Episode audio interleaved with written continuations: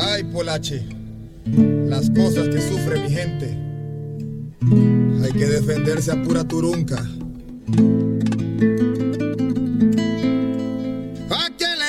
Damas y caballeros, bienvenidos al Último Trago, el podcast que va por vos, por mí, por todos nosotros. Así que, pa' arriba, pa' abajo, pa' el centro y démosle a esto.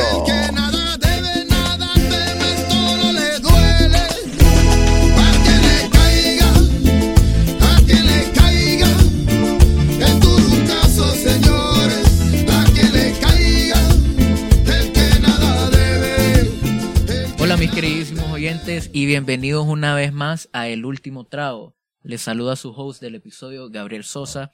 Y como van a ver en el título de este episodio, nos vamos a salir un poco, pero no tanto, porque no vamos a perder el feeling del podcast, de lo chistoso y nos vamos a meter en un tema que para nosotros es muy importante y más en estos tiempos. Me van a acompañar en este episodio los miembros de El Último Trago, Iván Juárez y Mario Aguilar, para que me digan hola ahí rapidito. Hola, hola, hola. ¿Qué pedos? Hola, ya de que hubo. Gracias por el saludo rapidito. Y vamos a traer también a la mejor plataforma de jóvenes pensantes, vamos a decirle los jóvenes pensantes de Honduras. Estamos Que la orgullosos verdad es de que me-. Personalmente me han ayudado mucho, entonces les voy a decir las gracias por todo lo que han hecho. A El Milenio, y vamos a traer a tres integrantes del Milenio. Juan Pasavillón, para que me digas hola. ¿Qué ondas? Eh, Juan Pasavillón aquí, director y fundador del Milenio, emocionado de compartir con ustedes hoy. Gracias, Juanpa. También traemos a dos invitados que han estado antes, eh, allá en mayo, por ahí, a Daniel Vigil.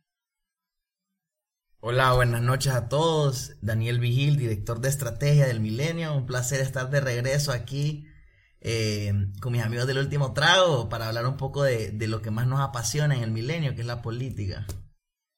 Gracias, Daniel. Y también traemos a Julito López. Decime hola, Julito. Hola, hola a todos. De verdad, un gusto estar aquí.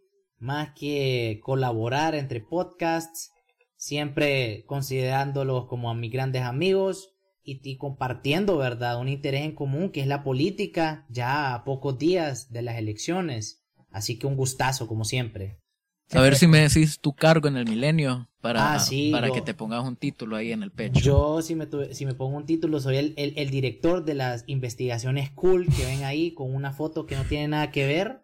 Y todos los tweets bonitos que ven del milenio también los saco yo. Entonces, soy director de investigaciones y community manager en Twitter, pues. Para ponernos títulos a nosotros también, porque nos estamos poniendo títulos. Mario Vos sos el mero es- imbécil, el último Mario trago, es déjame decirte, no man. Editor, editor de videos. El más que no hace nada y solo exige. Pero no venimos a hablar de nuestros cargos, semejante imbécil. Venimos a hablar que la Mara se ría y que aprenda con la política, más porque es, es tan importante. Y usted que está oyendo esto, no, no se vaya, quédese acá. Si usted conoce a alguien que dijo como, no, no voy a escuchar ese episodio porque qué hueva, se va a reír aquí igual y va a aprender. Es más, es mejor que X0 de dinero y mejor que los cursos de Sí, info para que va a aprender y se va a reír. Cáigase de rutina, hombre. Aprenda algo. saque un título. ¿Por qué les traemos este episodio? Porque para nosotros es bien importante. Estamos a siete días de las elecciones y creo que estas, bueno, las que faltan, estas, dos van a ser las elecciones más importantes, en mi opinión, en la historia de nuestro país. Y como todos somos, somos jóvenes, como la gente que escucha y que sigue el milenio es joven, como la gente que escucha el último trago también es joven, muy probablemente la mayoría van a ir a, a sus primeras votaciones. Personalmente es mi primera votación, la de Mario, la de Iván y la de todos los integrantes también. Venimos a sacarlos de esas dudas y tal vez a, ayudarlos a decidir por quién quieren apoyar. No necesariamente vamos a decir nombres, pero Si va a quedar en viejo, pues, posición de usted. También, va, no, vaya, trampa. Si usted está viejo, pues bienvenido también. Si esta es su tercera votación o su cuarta vo- votación, pues cada quien. Si usted va de diputado, hola, gracias. Vamos a empezar primero con una pregunta como súper importante que confunde a un montón de gente hoy en día, que son como la diferencia entre las elecciones primarias y las elecciones internas. Yo personalmente hace dos semanas no sabía la diferencia, pero gracias al milenio entendí Oh, la oh, diferencia. Es que, es que esto es un podcast Completo, es completo, pana. Es completo, es que si, si traemos al milenio es porque es por algo. Entonces quería ver quién quería tomar la batuta para explicarme ahí un poco cuál es la diferencia principal entre las elecciones primarias y las elecciones internas. A ver quién quiere tomar la batuta de ustedes tres. Eh, bueno, eh, mira, la, la verdad es que es una diferencia bien importante, eh, pero al mismo tiempo irrelevante.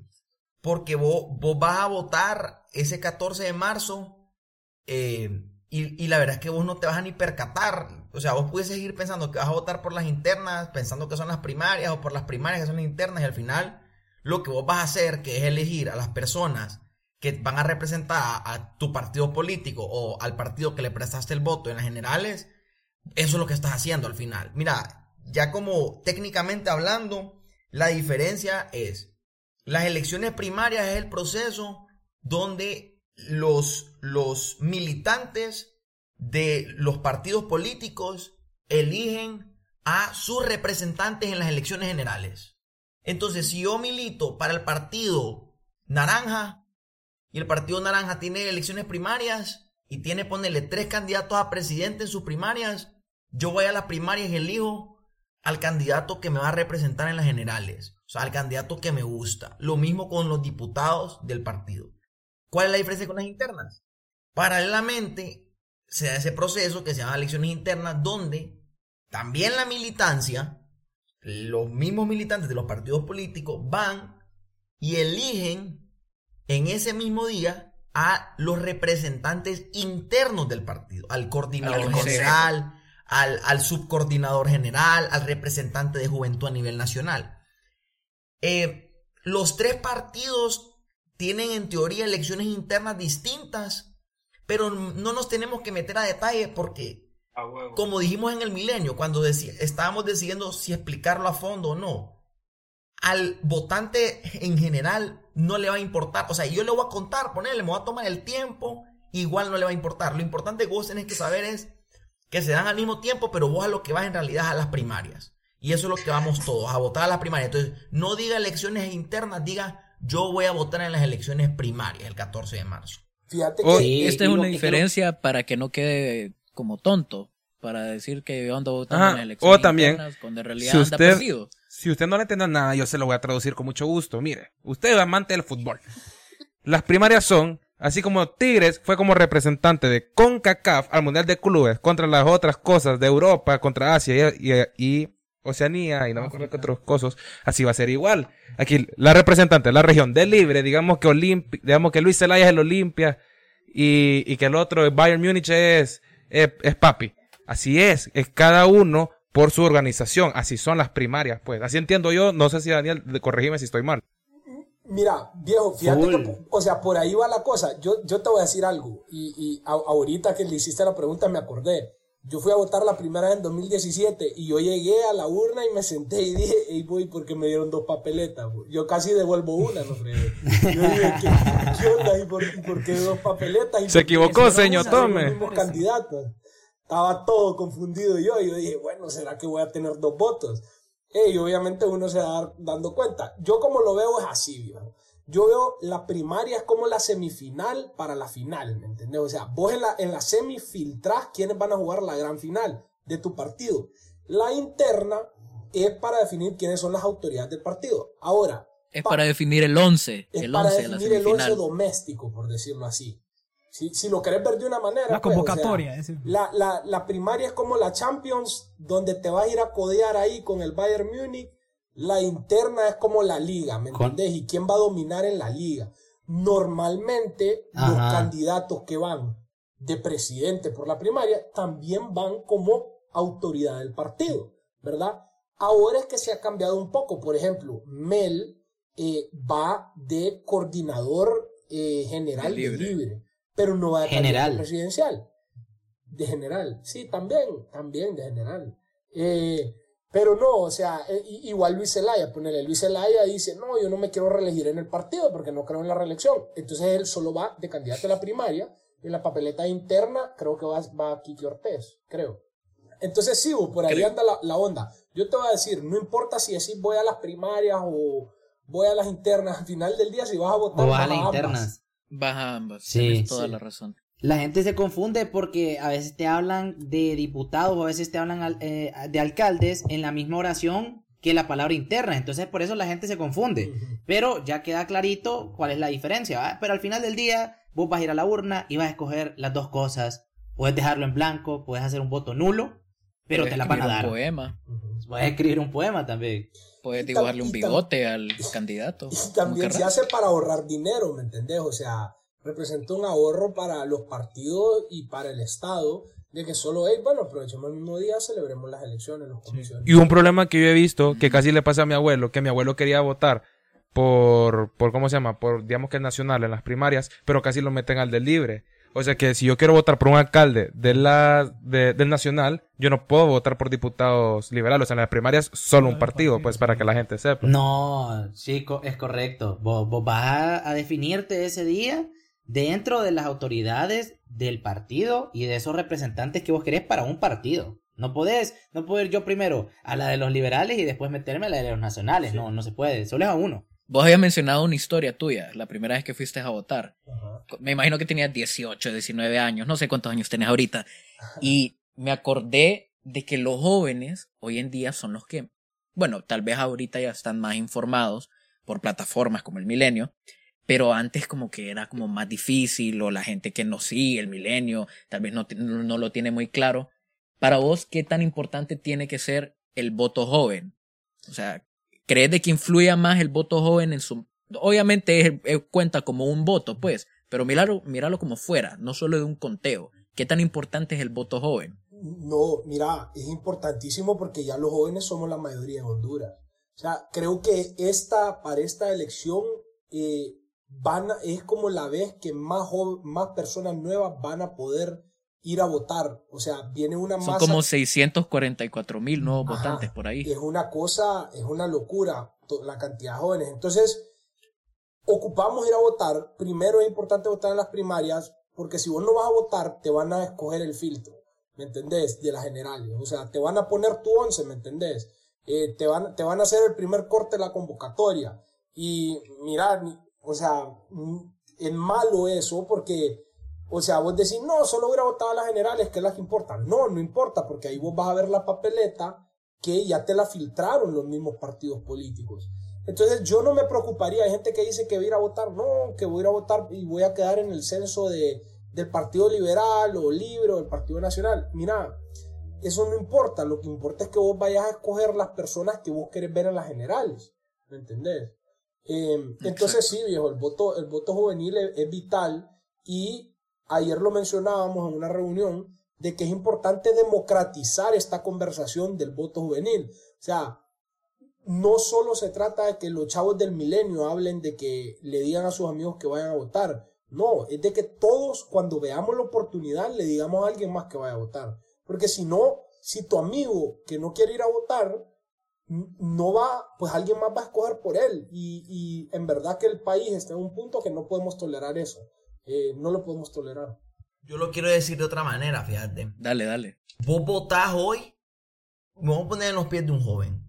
Porque soy un joven, somos jóvenes todos aquí. Hoy el joven vota en el presente, pero las decisiones de los políticos son para el futuro. O sea, las decisiones que se toman hoy nos van a morder las nalgas, por no decir otra palabra, por los próximos 20 años.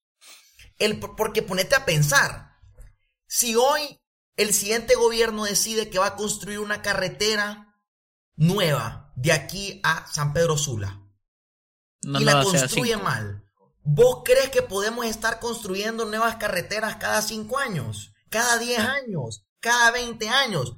¿Sabes cuándo se construyó la CA5? No sé cuándo se construyó, se construyó antes de que yo naciera probablemente. ¿Me entendés? Probablemente antes de que yo naciera. O sea, lo- las decisiones, o sea, las decisiones que toman los políticos hoy, ellos están como jugando con el futuro, o sea, literalmente, ellos están trabajando en cosas que después no vamos a poder hacer nada al respecto. Entonces, ¿por qué digo esto? Porque mucho joven puede decirse hoy mismo, hasta jóvenes con un poco de esperanza, decir, no, yo no voy a votar por nadie hoy, pero yo creo en Honduras, yo sé que mi generación va a cambiar Honduras, pero no voy a votar por nadie hoy. Error. Vos empezás a cambiar Honduras hoy, votando por candidatos que pueden hacer el cambio hoy. Ciertamente, yo veo mucha esperanza en nuestra generación, veo mucho talento en nuestra generación. En el milenio hemos trabajado con una cantidad de gente de nuestra edad, un poquito mayores, un poquito menores algunos, extraordinarios que van a ser grandes líderes de este país. Pero de nada sirve si esa, esa juventud que somos hoy recibimos un país que, brother, no, que no puede hacer nada, pues. Que, que, que, que, ya se tomaron decisiones antes que nos limitan, que nos tienen encarcelados en, en un presente que no se puede cambiar. Entonces, usted va a ir a votar hoy, va a ir a votar ese 14 de marzo, porque usted está votando por decisiones que le van a afectar a usted, a sus hijos, a sus nietos, aunque no lo crea. Así es. Fíjate que yo tenía un comentario de eso, de que es tan importante que los jóvenes se empiecen a involucrar a esta edad, porque obviamente es de sentido común de que un joven se moldea diferente a un señor de 40 años. Claro, O sea, yo empiezo a agarrar más conocimiento diferentes. ahorita. Son casos diferentes, exacto. Entonces, que empeces a formar como tu opinión política o tu opinión, vaya, no te metas a la política, tu opinión social de cómo está pasando todo esto. Es muy importante tenerlo en cuenta ahorita que antes. Entonces ahí viene la gente que es como, no, yo soy apolítico, a mí no me importa eso. Yo- hay una palabra bien vaga, pero es como, o sea, la política te define hasta cuánto va a costar con que te limpias las nalgas. Como literal. O sea, no puedes dejar esas cosas. Entonces, vaya, Julito, yo te voy a hacer esta pregunta. ¿Por qué crees de que es importante no solo el voto, sino que el conocimiento en general antes de ir a votar? Como, como tener tu conciencia para ir a votar, no solo dejarte influenciar porque, ah, mi papá va a votar por él, entonces yo voy a votar por él. O mi papá siempre ha sido liberal, digamos, siempre ha sido liberal, yo voy a votar liberal. ¿Por qué crees de que es importante no solo como ir a votar, sino que tener conciencia de todo lo que está pasando? Y mira, esto te lo empiezo respondiendo con algo que a nosotros nos gusta recordarnos dentro del milenio, que jóvenes no sean en su criterio. Yo pienso de una manera, aunque me crié en una familia que tenga unos valores bien estructurados, pero si yo empiezo a seguir esa línea de eh, parti- partidaria tradicional, que es muy normal en las áreas rur- rurales de aquí del país. Justamente hoy hablaba con un amigo y, y mi amigo me contaba de que él tiene una finca allá a las afueras de Tegucigalpa y de que esa gente, el día de la elección, man, si alguien se da cuenta que vos votaste rojo y ellos son azul, se enojan y se pelean. Entonces, ¿por qué es importante que el joven empiece a cambiar eso? Si yo mantengo mis posturas firmes, voy a saber identificar qué es lo que yo quiero encontrar, qué es lo que yo quiero ver de los partidos primero y qué es lo que yo quiero ver de los candidatos. No puedo dejar que alguien más me venga a decir. Así como yo no puedo dejar pasar que los políticos y las autoridades tomen decisiones que le hacen daño al país. Por eso es que yo me tengo que empezar a formar desde la casa.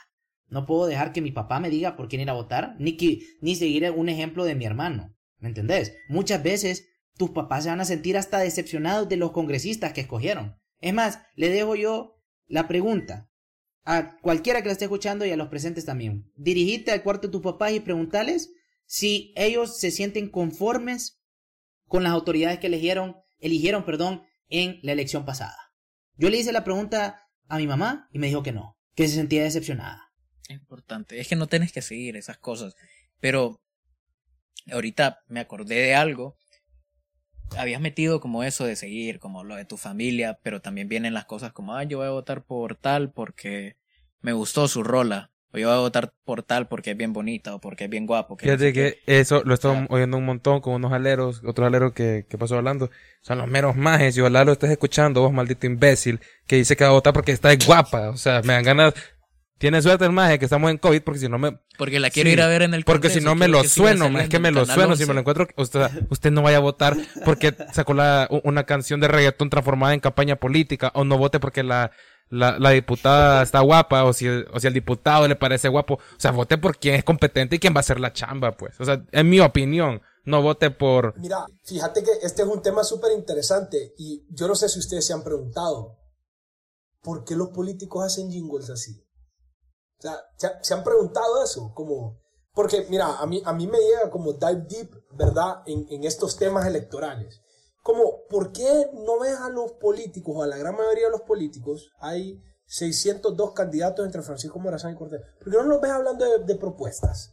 Como, hagámonos la pregunta, ¿ah? Si todo nuestro entorno es, y las propuestas. Y aquí es donde es un poco triste lo que les voy a contar, pero a los políticos de alguna u otra manera, o a la gran mayoría, no les conviene hablar de propuestas. Porque Eh, no tienen. Eh, bueno, en parte porque no tienen, pero otro es porque ellos tienen un voto duro de un montón de comunidades que ellos van a ayudar, que 100% van a ir a votar por ellos. Te lo digo por experiencia propia, que nosotros a veces en el milenio hemos invitado políticos a hablar y nos dicen es como que, no, mira, ten- tengo una concentración. Como, o sea, que, en- pensalo, vos siendo un político en este sistema electoral, ¿qué preferís vos? Ir a hablar un podcast en el que te van a escuchar unas mil, pon- ponerle mil personas por mucho, o, dos mil, ya, ya no veo nuestro, nuestros, nuestros datos de audiencia. Por Eh, ahí anda. y ponerle que vas a convencer a, a, a unos 50 o 100 de que te den el voto. Comparado que si vos vas a tu colonia a hacer una concentración política con 400 personas, las 400 van a ir a votar por vos. Entonces, tenemos que entender el político, ¿verdad? O sea, entenderlo, no, no, no es que estoy a favor de eso, comprender las por qué. de, de su, de su comportamiento. ajá. Ajá. Viejo, es que a la gente, la gente se acuerda de los jingles. Es que Sí, esa es están la realidad. votando. En las áreas ¿Dónde rurales y en estas votando? comunidades se recuerdan de estas cosas. Entonces, aquí es- esta es la pregunta que nos tenemos que hacer como jóvenes. ¿Cómo logramos que los políticos vayan, ganen una elección y voten en contra de sus intereses electorales? Esa es la pregunta del millón. O cómo logramos que los políticos que sí llevan propuestas lleguen al poder y, y logren reformar el sistema político. Porque yo te voy a decir la cantidad de dinero que se ocupa para ganar una contienda política, la gran mayoría se utiliza para movilizar personas, para activistas y, y- y- y- y pagar jingles y pósters y banners, pero la gran mayoría es el día de la elección, transportación, mover gente que vaya a votar por vos. Entonces, hey, también está, está el tema de educación en el país, ¿verdad? Que bueno, las personas, o sea, hay muchas personas que no tienen educación que escuchan un jingle, le gusta y van a darle el voto a ese político. Entonces, nosotros nos tenemos que preguntar, ¿cómo, cómo cambiamos esto? Porque si esas siguen siendo las reglas del juego, vamos a escuchar jingles por el resto de nuestras vidas. Entonces, aquí es donde nosotros tenemos que hacer esa lucha y aunque parece que no vemos la luz, pero de poner a las personas correctas en el poder, que vayan a luchar en contra de los intereses partidarios políticos, electorales sobre todo.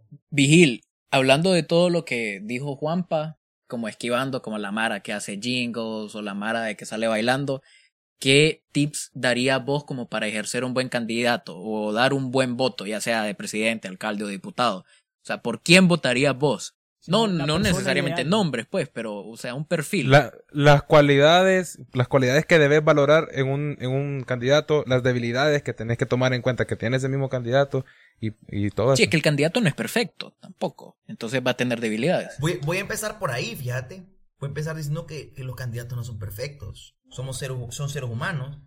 Eh, si alguno de ustedes alguna vez se involucra en la política, o alguno de nosotros, hey, somos seres humanos y quizás a veces los mismos candidatos se equivocan porque tratan demasiado de hacerse ver como perfectos, como, como vos sabés, está ese, en todas las películas, cuando hay un como presidente de los Estados Unidos en la película, siempre lo hacen ver que se vea guapo, que hable Bien bien, peinadito. que tenga la esposa perfecta, los hijos, la familia, ¿me entiendes? No, o sea, son, son seres humanos, o sea, tienen, tienen problemas, tienen errores, tienen carencias. Entonces empiezo desde ahí, empiezo desde diciendo de que hay que juzgarlos como humanos, no como robots. Ujú. Partiendo de esa idea, empiezo con el requisito número uno. Tiene que ser una persona moralmente correcta. Dentro de eso entra que no sea una persona corrupta, que no tenga lazos con la corrupción, desde acusaciones abiertas. Y mira, yo voy a ser... va- Hay gente que me va a decir irresponsable, pero no me importa. Si tiene casos abiertos de corrupción, aunque no haya sido condenado, porque es que te digo que estoy siendo irresponsable porque más de algún abogado me puede decir, uy, no, que no hay que quererse las tirar de juez, que, la que hay que esperar que se haga justicia. No, no, a mí no me importa. A mí no me importa. Si usted tiene un caso abierto de corrupción, no es casualidad. Usted no tiene mi voto. Y así de sencillo, porque, porque hay unos que no tienen casos abiertos y que de paso se ve que no son corruptos, pues. Que no andan en la, en la, la última Land Cruiser, va. O que no tienen casa, casa de miedo ahí en las lomas, va. Que no andan subiendo fotos en Dubai. Sí, no andan subiendo. Entonces, bueno, regreso. Moralmente correctos. Franklin Delano Roosevelt decía, particularmente con el presidente, decía que el presidente de un país, su primer rol es ser un actor. ¿Cómo que un actor? Dar el ejemplo. Presidente no tiene que ser el hombre más inteligente, más preparado, con conocimiento de todas todas las ciencias y cosas bien por haber. Claro, tiene que ser un buen administrador, una persona que sabe armar equipos, pero no tenés que ser el sabelo todo, sino que tenés que ser una persona que dignifique el puesto en el que está, que la gente, que los niños crezcan y digan, yo quiero ser él. Mira, ya que estamos en confianza, ¿cuántos niños crecen en Honduras y dicen, yo quiero ser Juan Orlando Hernández? Yo quiero ser como el presidente de mi país. ¿Ah? Uy, yo, ¿me entendés? Entonces, entonces, eh, el primer rol es que es una persona moralmente correcta que inspira a los, seres, a los hondureños a querer seguir su ejemplo de ser correctos, de ser dignos, de seguir la ley, de seguir la ley. Ustedes, ¿cómo vos vas a pedirle a un hondureño común y corriente, con poca educación, probablemente que no ha pasado el sexto grado, que siga la ley, cuando tenés personas elegidas a cargos populares que, que no, no siguen la ley? Vos tenés que dar el ejemplo. ese es lo número uno. Número dos, particularmente me gusta que sea gente preparada académicamente. Eh, Sí. y si no tiene preparación académica, que por lo menos tenga un récord de experiencia laboral grande. Cualquiera de las dos.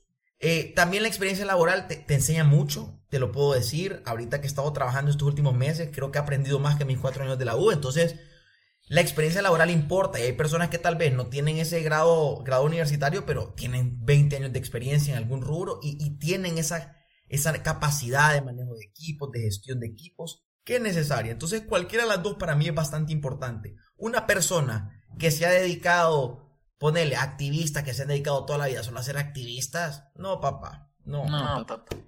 Eh, y tercero, para, para no alargarme, fíjate que en estas elecciones, particularmente, gente nueva. ¿Votarías por alguien que ha estado en el Congreso? ¿Votarías por un diputado que, que, que se está volviendo a... Fíjate que yo, yo creo que yo, yo voy a votar 100% por nuevas caras. Aunque vos pensés de que sea alguien bueno, de que tuvo un, Aunque un sea buen alguien periodo. bueno, porque yo quiero protestar el sistema. Yo quiero protestar, yo quiero protestar de que Iván se emocionó ahí. yo tengo cuatro años desde las últimas elecciones y yo no veo progreso en mi país. Y yo, y yo quiero culpar a todo el mundo y quiero protestar. Mi manera de protestar es, voy a votar por gente completamente nueva. ¿Cómo le haces entender a los que están ahorita de que están haciendo mal su trabajo si seguís votando por ellos? Sacándolo, sacándolo, La protesta es votar por gente nueva y decirle, hey, te podemos cambiar. No, no sos único, no, no sos perfecto, te podemos cambiar y cada cuatro años tenemos en nuestras manos, como tus jefes, la decisión de cambiarte. Eso, papá. Cara nueva. toda la razón. esa, esa, esa expresión de voluntad que, que haces al, ejer- al ejercer el voto es importantísima, pues, porque yo he escuchado a tanta gente decir como, no, pero es que igual siempre quedan los ladrones, siempre quedan los, los- eh, o no crean en el, en el sistema electoral en sí, que siempre hay fraude, que no sé qué, pero en sí, el, el quedarse callado y no ir a votar, eh, creo que es un error más grande porque no vas, a, no vas vos a expresarte eh, esa voluntad de decir, eh, si fuera por mí, vos no vas a, vos, vos no vas a quedar en esos puestos. Mira, y, y, eso, a eso que dijo Vigil, yo le quiero agregar algo. Yo, en esta semana, en estas últimas dos semanas me he dado la tarea de hablarle a, a mis mejores amigos y ponerles como un, un ejemplo ya del 14 de marzo, ya en la urna. Entonces yo hoy le hablo a un amigo y le digo, mira, te mando esta foto del partido que me dijiste por el que querés votar, hace tus 23 marcas, porque es de aquí de Francisco Morazán. Y el maje me la devuelve, la foto, y me dice, no le di la marca a ninguno de los que puedo reconocer. Y yo le dije, me gusta. Está bueno. Está bueno, ¿querés cambiar las cosas? Y el maje me dice, sí, yo ya estoy cansado de ver futbolistas, presentadores de televisión y otros que son hasta doctores en, en jurisprudencia que no han hecho nada. Y no solo en cuatro años, porque hay otros que llevan ya ocho, ya llevan doce, ya 12, llevan, ya llevan 16. más. Sí, correcto. Entonces, ese Fósiles. eh, exactamente, ese tipo de, de mentalidad fresca que puede aportar el joven es interesante y va de la mano con lo que acaba de decir Vigil. O sea, a ese diputado, usted con sus impuestos le ha pagado los pañales, le pagó la escuela, el kinder y la universidad a su hijo y todavía no ha hecho nada por Honduras. O sea, usted tome conciencia. Fíjate Pero- que, que ese es un debate que yo he tenido con Vigil. Por ejemplo, yo estoy a favor de que los congresistas se bajen su salario. Eh, eh, volvemos al tema de, de cómo logramos políticos que voten en contra de sus intereses. Yo personalmente no me siento cómodo como hombre de mercado, no estoy de acuerdo de que un ingeniero con maestría gane menos que un diputado.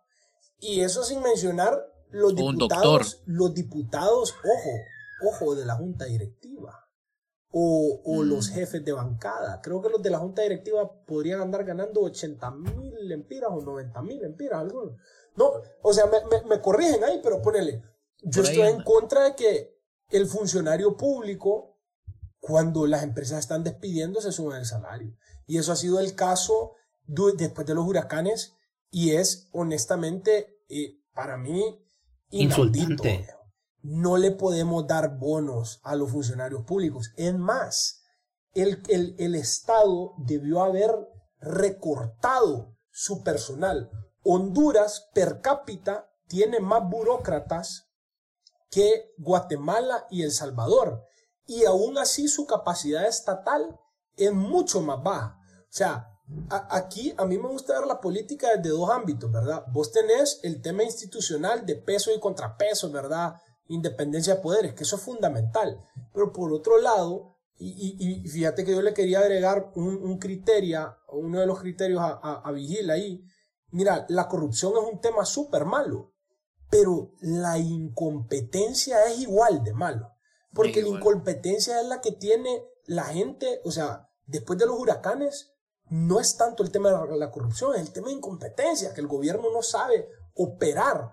Entonces, volviendo al punto de, por ejemplo, ¿cómo logramos que congresistas bajen su salario? O sea, yo el otro día pregunté, hey, quiero un congresista que vaya a proponer eh, que baje su salario, ¿me entendés? Ey, que le paguen viáticos, porque yo sí sé que hay diputados que vienen de gracias a Dios o de Roatán que tienen que pagar un apartamento, un hotel, eh, avión para llegar a Teus. Pero discúlpame, yo no puedo estar a favor de que un diputado gane más que, que, que un ingeniero un doctor. Juanpa, ahí, ahí lo único, y solo para decir, porque nosotros estamos en, en desacuerdo con este punto, y, y- y quiero decir por qué estoy en desacuerdo, es porque mi pregunta, la que le hago yo es, ¿va a solucionar algún problema que le bajemos lo- los salarios a los diputados? O sea, ¿van a ser mejores los diputados si hacemos eso? O, o, o, solo es una medida populista desde el punto de vista de que el diputado que lo haga se va a ganar el aplauso de muchísimas personas, pero los diputados van a seguir siendo iguales. O sea, esa, es mi, esa es mi pregunta. Yo creo que en Honduras tenemos que priorizar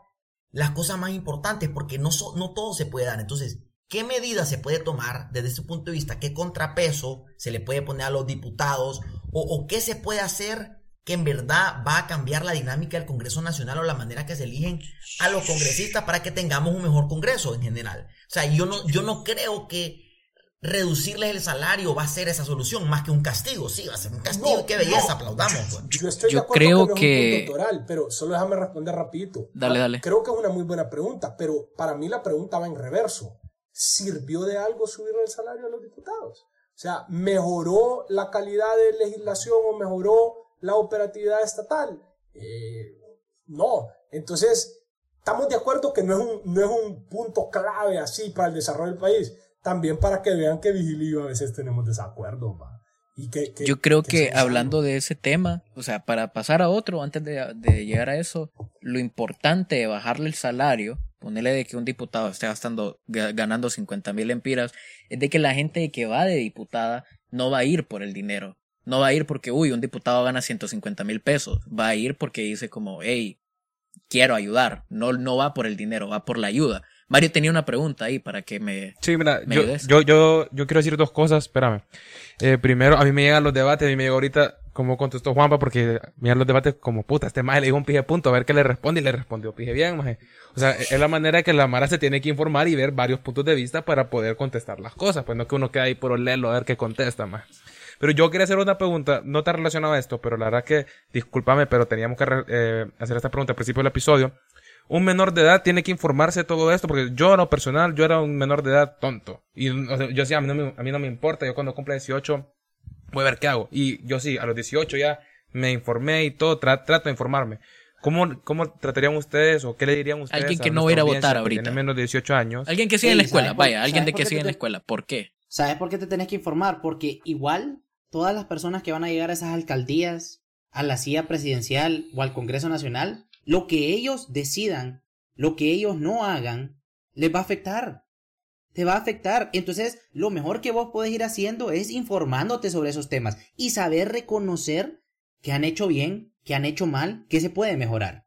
Porque, a ver, si sos indiferente así cuando estás a un chiqui, Después vas a ir creciendo y quién sabe que te llegue ese punto que le llegó a Mario, por ejemplo. Porque yo tengo otros amigos que ya tienen más de 18, ya tienen hasta 20 años y siguen pensando de la manera en la que pensaban aún cuando eran menores de edad. Mira, yo, yo voy a agregar ahí, siendo un poco más como eh, la palabra en inglés lenient, eh, básicamente con, con esta gente.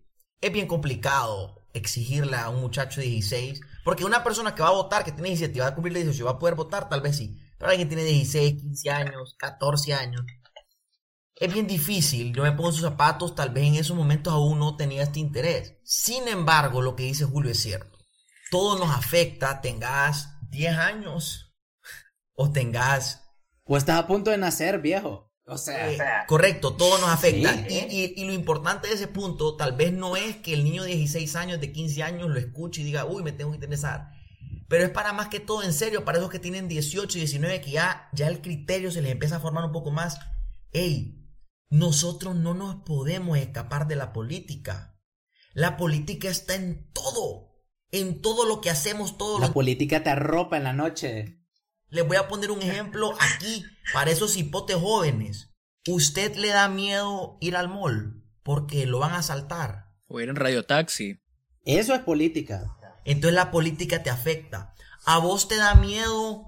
¿A vos te da miedo tus papás no te dejan ir a pijinear por la inseguridad. salir, salir en las noches a algún bar? Ey, sí, hombre. La política te afecta. Me enojaba que me recogieran temprano. Esta va para, para gente, gente de clase media, clase media alta, clase alta particularmente. Usted ha tenido que comprar pipas de agua porque no le llega agua a su casa, pudiendo pagar el agua, pudiendo pagar que te entre el agua, no te llega. La política te afecta. Entonces la cosas. poli- Todo, todo, todo. ah, hasta en cosas mundanas que uno cree que, que no tienen nada que ver, entonces sí nos tenemos que interesar, pero sí, es bien difícil exigirle a, a cierta edad a la gente porque solo man, estás pensando en otras cosas, pues no sé. Full. Sí, es Mira, cierto, no es o tu sea, como- prioridad. como dijo Julito, la política te arropa en la noche. Sí. Hay, hay ropa, un, hay un chavo en todo. Twitter que en verdad, en verdad no, no me cae muy bien, pero en su Twitter bio dice, manjare es un acto político. Ah, ya sé ¿Qué de quién come? hablas. Ya, Ya sé de quién hablas. Sí, pe- pero Yo mírame, también. yo, yo lo que te puedo decir, y yo me puse a pensar en esto, ma. El día en el que tu, ma- en el que tu madre decide, en el hospital en el que vas a nacer, ahí te empezó a afectar la política. ¿Cuántas, cuántas mamás de, de un, de Bruce Laguna tienen oportunidad de dar a luz en una calidad sana? Que su niño nazca bien. ¿Cuántas mamás de Trojes pueden dar a luz en el hospital que ellas decidan? Solo hay uno, o no hay, o queda largo. Tienen que dar a luz en su casa. Julito, pero es que relacionémosla más con, con el que nos escucha, porque tal vez el que nos escucha no es de Troje y de Bruce, Bruce Laguna. Si tu mamá tuvo que ir al Medical Center para dar a la luz a- darte a luz y, y te- y le salió una millonada, el simple acto de sacarte de su panza, que es una cosa que hace 3000 años lo podían hacer en, en una cueva. y no, en una cueva y no pasaba nada. O tener miedo, tener miedo de ir a tener tu hijo al hospital escuela. Sí, full. ¿Por qué no vas a un hospital público? Bueno, ahí está, la política te afecta. Si tuviéramos una red de hospitales públicos de calidad, un montón de gente que tiene el dinero para hacerlo en un hospital privado, sabiendo de que e- es, un, es una cosa tan simple dar a luz, o sea, yo sé que suena complicado, pero no es tan complicado si no es una cesárea. Entonces se pudiese ir a un, a un hospital público a hacerlo, pero no. La política te afecta desde el día que naces y tiene razón Julito López. Yo veo positivo, ahí, dale. perdón, Dale, Juan Pablo. yo lo veo Dale, positivo, man, con el, este tema de las redes, Mira, a mí, a mí me gusta contar como una anécdota personal de, de, de cómo yo personalmente salí de una burbuja. Yo iba a un, un colegio bilingüe y yo te lo juro que desde primaria me di cuenta de, yo descubrí la desigualdad en un campito de fútbol, ¿me entendés? Porque yo iba a jugar fútbol en recreo y después iba a la pelota y atrás de mi escuela había un bordo, ¿me entendés? Y, y allí yo, en primaria, me comencé a hacer preguntas, "Hey, ¿qué onda? ¿Qué onda con esto? O sea, ¿por qué tanta indiferencia? ¿Por qué suena una campana y yo me voy a estudiar y estos chavos quedan aquí afuera, o sea, afuera de mi escuela? Entonces, yo creo que ahora las redes sociales te ofrecen una avenida para salir de tu burbuja más rápido. Porque Sí, vos puedes interactuar con personas de todo, o sea, de diferentes escuelas, ciudades, eh, estratos socioeconómicos. Entonces, por ejemplo, si vos sos un chavo, man, yo te sugiero que abras un Twitter. Abrí un Twitter, comencé a seguir gente, comencé a... a- a- Denle a- follow a Daniel Vigil, Juan a- a Daniel Pasavillón. Vigil, a Juan Pasavillón, a Julito López, al Milenio. Eh, man, porque a- así es como vas saliendo de, de- de tu propia burbuja y te vas involucrando más. Y, y sí, man, al final del día este tema a todos nos involucra. Eh, a, a- a todos no- Sí, no- o. nos afecta, ¿me entiendes? Yo siempre digo, pucha, mira, yo ahorita estoy trabajando en Atlanta. Man, a mí me llega andar caminando por la calle, ¿me entendés? O sea, eh, eh, es una Que es algo que no puedes hacer acá, Es viejo. algo que Honduras te, te- lo, lo. Camina usted en la planeta, ahí lo quiero ver. Imagínate. Sí. Sí, aquí, sí.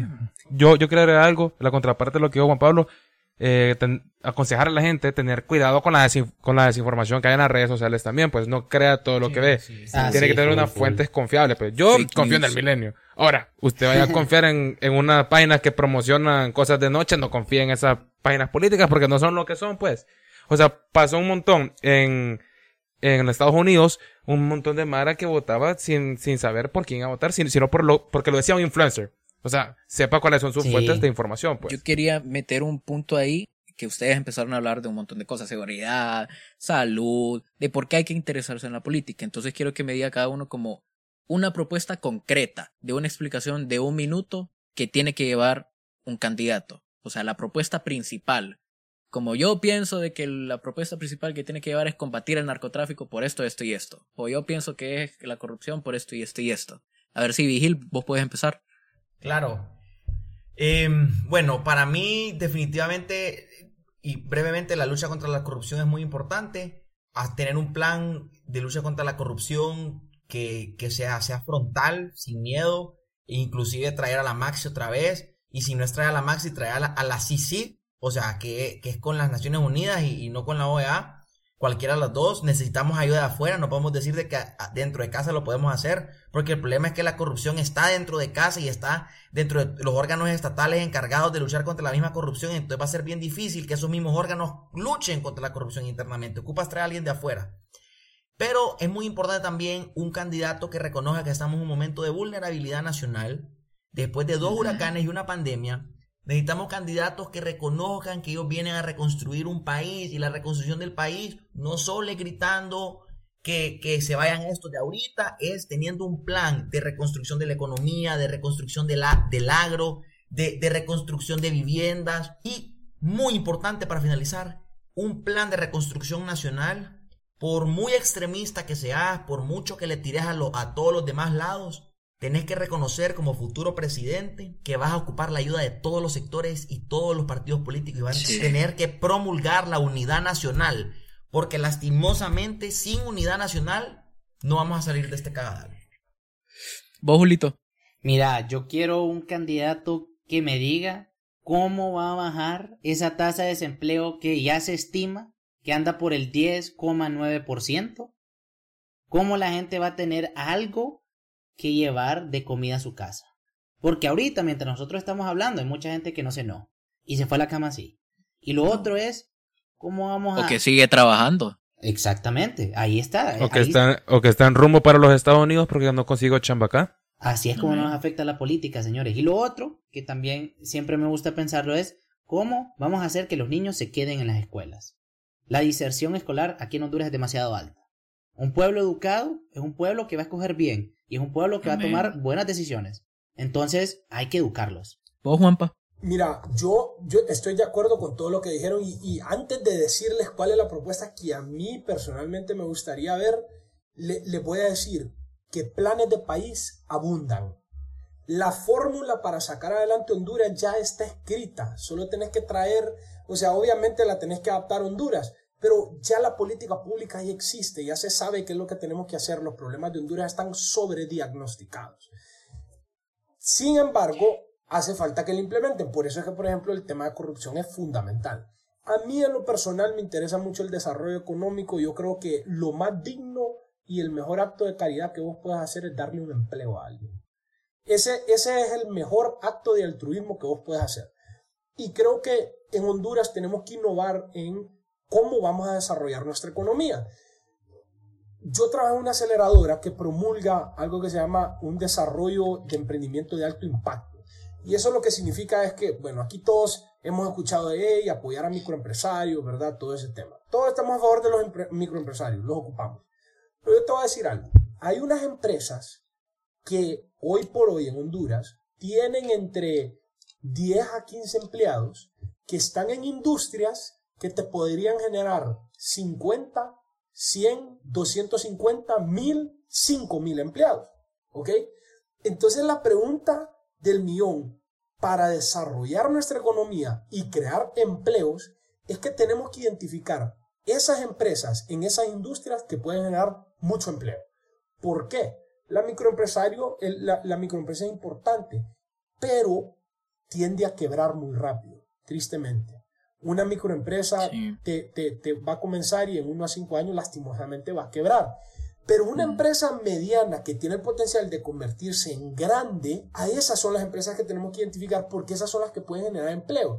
Entonces, les pregunto a ustedes, ¿qué les hace más sentido? ¿Generar 250 mil empresas que microempresas que te generen o, o, vamos a un número más bajo? ¿Qué es más difícil para un, para un Estado y, y promover el desarrollo económico? ¿Generar 50 mil microempresarios o generar 50 empresas que te pueden generar 2.000 empleos cada uno.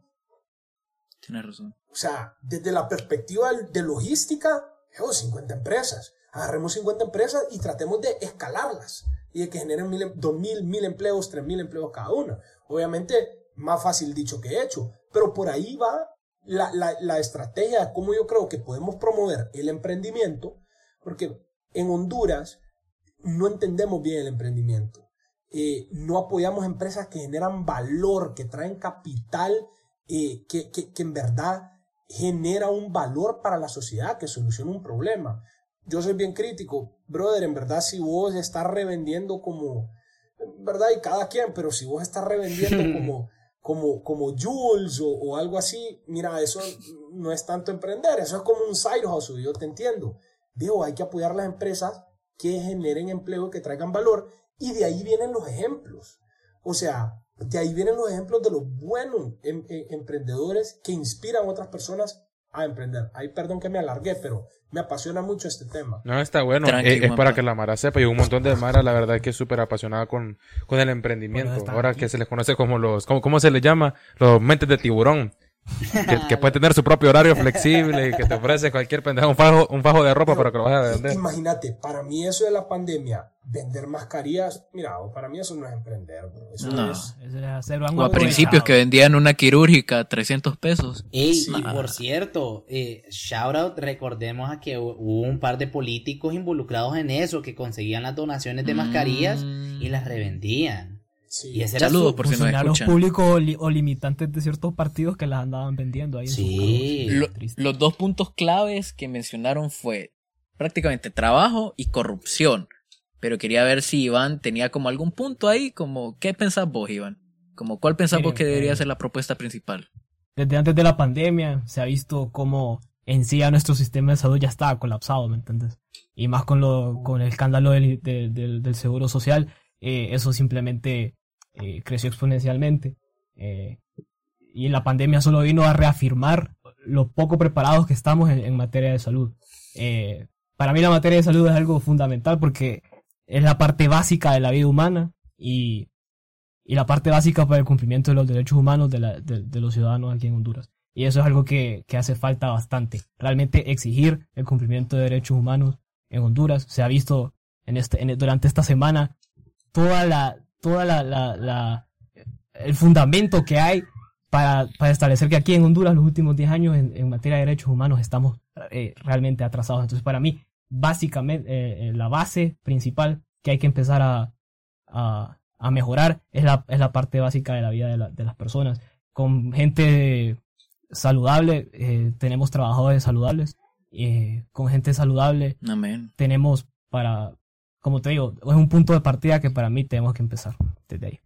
¿Sabes qué es lo más triste? De que todos me dijeron como puntos válidos, pero lo que me entri- entristece es de que todos los puntos son válidos. Entonces estamos hechos pija en todos los sentidos.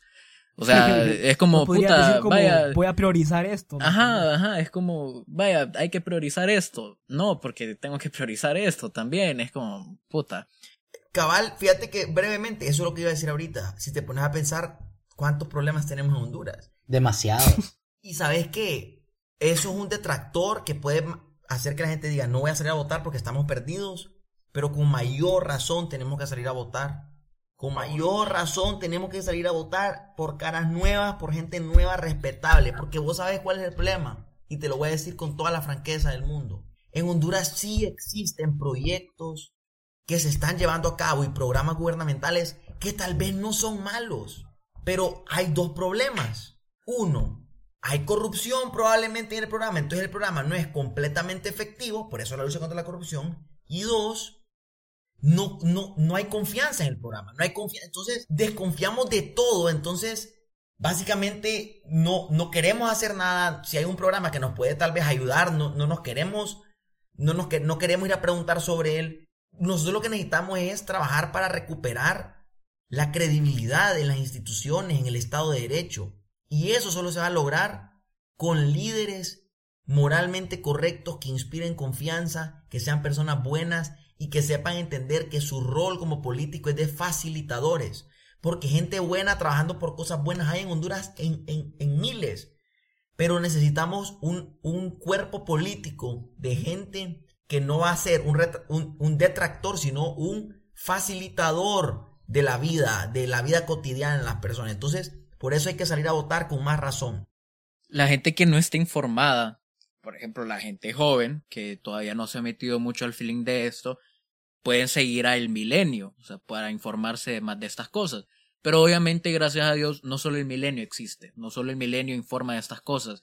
Ustedes tienen como alguna otra, como, digamos, fuente que, además del Milenio, que podrían decir para que las, que las personas Otras que están escuchando podrían ir a escucharlos, o a Sí. verlos, o a leerlos. Mira, yo, yo les voy a recomendar un par de emprendimientos cívicos. eh, este espacio que es muy bueno, es muy técnico, es un, es un think tank. eh, está Voto Informado, se lo recomiendo.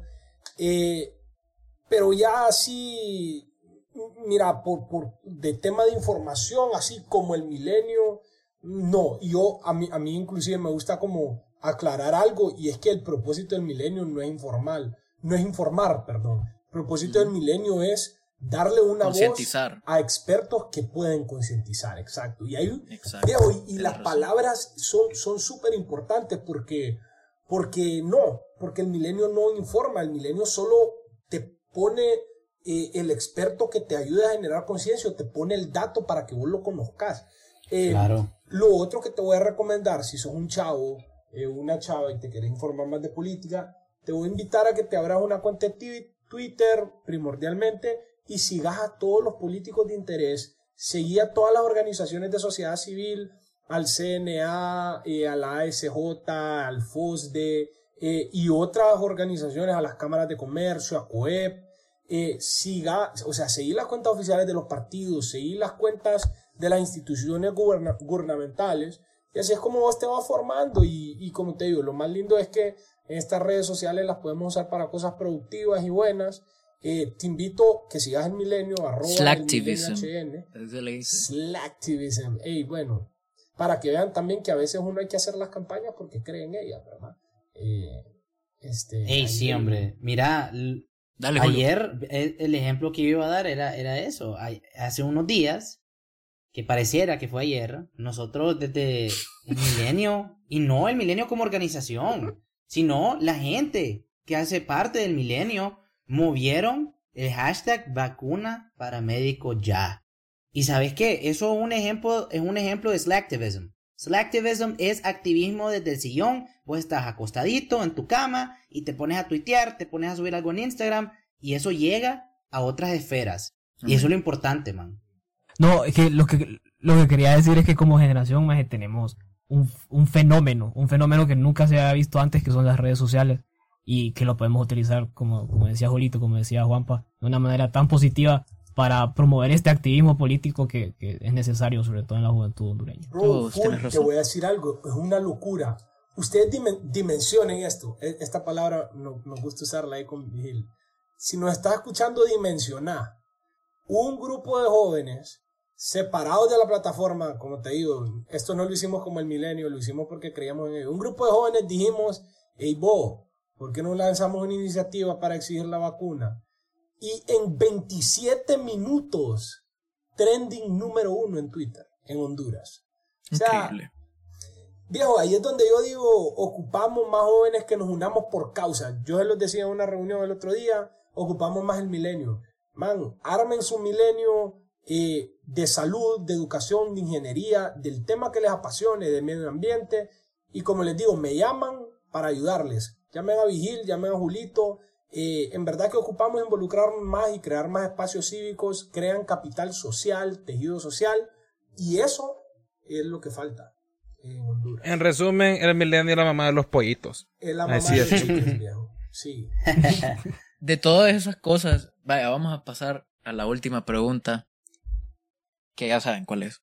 De todas las cualidades que ustedes me dijeron, de todas las propuestas, ¿quién cree que es la persona que reúne esas cosas? Tienen la decisión de decir el nombre o no decir el nombre, ya queda a disposición de ustedes, pero ¿quién cree que reúne todas esas cualidades o todos esos propósitos para que la gente diga como, ah, sí, verdad, voy a estudiar más sobre él, o me voy a enfocar más en él, para que hoy en una semana, que hoy es 7 de marzo, sepan por quién ir. Tienen la decisión de decir o no, porque yo sé que es una decisión personal, es es información personal y es secreto, pero disque secreto. Pero a ver si alguien quiere decir algo. Yo empiezo los invitados como, no, o si quieren, no- nos abrimos nosotros, Iván. Sí, Eh, yo sí, con mucho gusto voto vale por sí. eh, Luisito Zelaya, así con mucho gusto. Yo no soy liberal, yo no soy ningún partido, quiero aclarar, yo solo voto por el mejor candidato a mi parecer. Iván, Igual, igual. Igual yo tengo ahí a Luis Zelaya y te- hay- te- hay que, yo te- creo que hay que hacerle el shout out que se merece a Nelson Ávila del Partido Libre. mm, Y por ahí, más o menos, Wilfredo Méndez también. Creo que me parecen candidatos muy buenos. Así que si tiene la oportunidad de buscar sobre ellos, hágalo. yo voy a hacer mi comentario también, que mi voto también es para Luis Zelaya. No sé si alguien va a querer decir de parte del milenio.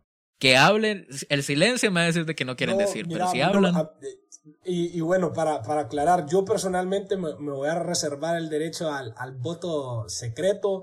eh, y no es porque no, no quiero que la gente sepa por quién voy a votar, sino porque, mira, en este rubro de la sociedad civil, a veces uno se pronuncia y lo pueden, lo pueden malinterpretar. Entonces, por tema de integridad del milenio, a mí me gustaría mantener mi voto secreto. Al final del día soy el director, eh, soy el fundador. Yo sí te voy a decir algo. Honduras no necesita votar por un Mesías. Eso es lo que yo les voy a decir. Amén. Honduras necesita un hombre o una mujer honesto, honesta, rodeado de expertos.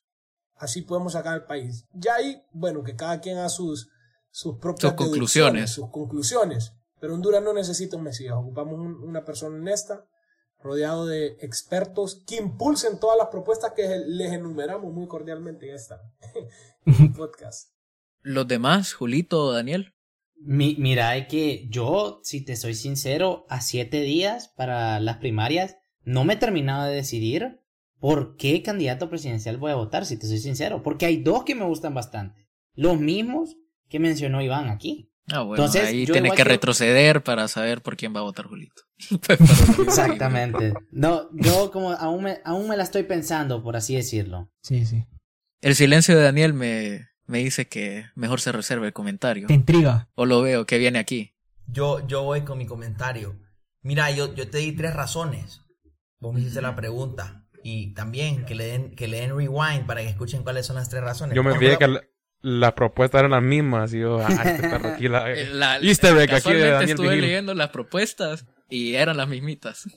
Ni Marvel le- les pone estas mini historias en los episodios. ¿verdad? Ahorita voy a decir las tres cosas que, que yo dije que yo quería un candidato. Número uno, moralmente correcto, que no tiene ningún caso de corrupción abierto, que, que es conocido como una persona correcta en su vida profesional. Número dos, que es una persona educada académicamente, cuenta con una maestría, con educación superior. Y así mismo dije, hey, si no tiene, si no tiene el grado académico, que tenga la experiencia laboral. Cuenta con muchísima experiencia laboral, particularmente en la academia. Y tercero, es una cara nueva. Yo te dije, quiero votar por gente nueva, gente que no ha estado dentro de la política. Y ojo, no es, pero dentro del Estado, porque no es lo mismo que te lancé, cargo público. que te lancé varias veces, no necesariamente has trabajado en el gobierno. ¿va? Si no la ha agarrado ahorita, ¿quién es? El candidato por el que voy a votar maldita sea. es Luis Zelaya. Ah, miren, lo dijo. Y yo creo que me siento extremadamente seguro de ese voto porque el ingeniero Luis Zelaya es una persona que demuestra confianza, que tiene un plan serio, que tiene una vida demostrada con hechos y yo creo que no nos va a defraudar. Eh, entonces, definitivamente que en estas próximas elecciones voy a votar por Luis Zelaya. Y ojo, ojo, esto es muy importante. Yo no voy a decir que voy a votar por Luis Zelaya porque los otros son malos. No. Yo voy a votar por Luis Zelaya porque él es bueno y él, sin necesidad de que los otros sean malos, me convence lo suficiente para decir yo voy a votar por Luis Zelaya. Así de fácil. Con la gran puta, Dios mío. Pucha. Se quedó atrás JFK, speech. pero yo creo que con eso vamos a cerrar, man. Sí, sí. Antes de cerrar, Julito, vos que manejas tus, las cuentas, ¿nos puedes ir a las cuentas del milenio para la gente que nos escucha y que todavía no les da follow? Claro que sí, hermano. Es tan fácil buscar al milenio. El milenio HN. En todas las redes sociales que nos querés buscar. Instagram, Facebook y Twitter. Facilito. Todas. Esas Y son en todas. Spotify. Y en Spotify Vaya, a usted, a también. usted de que le gusta escuchar podcast, lo puede tener de fondo el milenio. Ey, mira, si para la Mara que está escuchando esto, nosotros ya hemos tenido varios episodios hablando no solo con, con precandidatos que quieren ser diputados, sino también con otras personas que te pueden hablar de otros aspectos de la elección. La voz del joven pensante en Spotify. Búscanos, te van a gustar. Amén. Y antes de cerrar, les voy a tirar las nuestras. Instagram, el último trago podcast. Twitter, el último trago HN. Facebook, el último trago podcast. También estamos Spotify, Apple Podcast, YouTube y Y TikTok. tic, tic, tic, Usted nos el puede- último trago en todos lados, usted lo va a encontrar. No se preocupe, pero aquí nos despedimos con estos grandes Le voy a dar las gracias al Milenio Y con por eso nos participar y a los tres integrantes. Muchísimas gracias por acompañarnos hoy. Bye. Nos vemos. Vaya bote. Bote. Vayan a Nada, votar. huevón. A votar, el a domingo. votar. Vaya manches el dedo, vaya manches el dedo. Que de beber. Fuera jo, hijo de puta. Volveremos, volveremos, volveremos, volveremos, volveremos, volveremos, volveremos a celebrar juntos. Volveremos, volveremos, volveremos, volveremos, volveremos, volveremos, volveremos a celebrar juntos. Ey, estuvo pijudo, la verdad.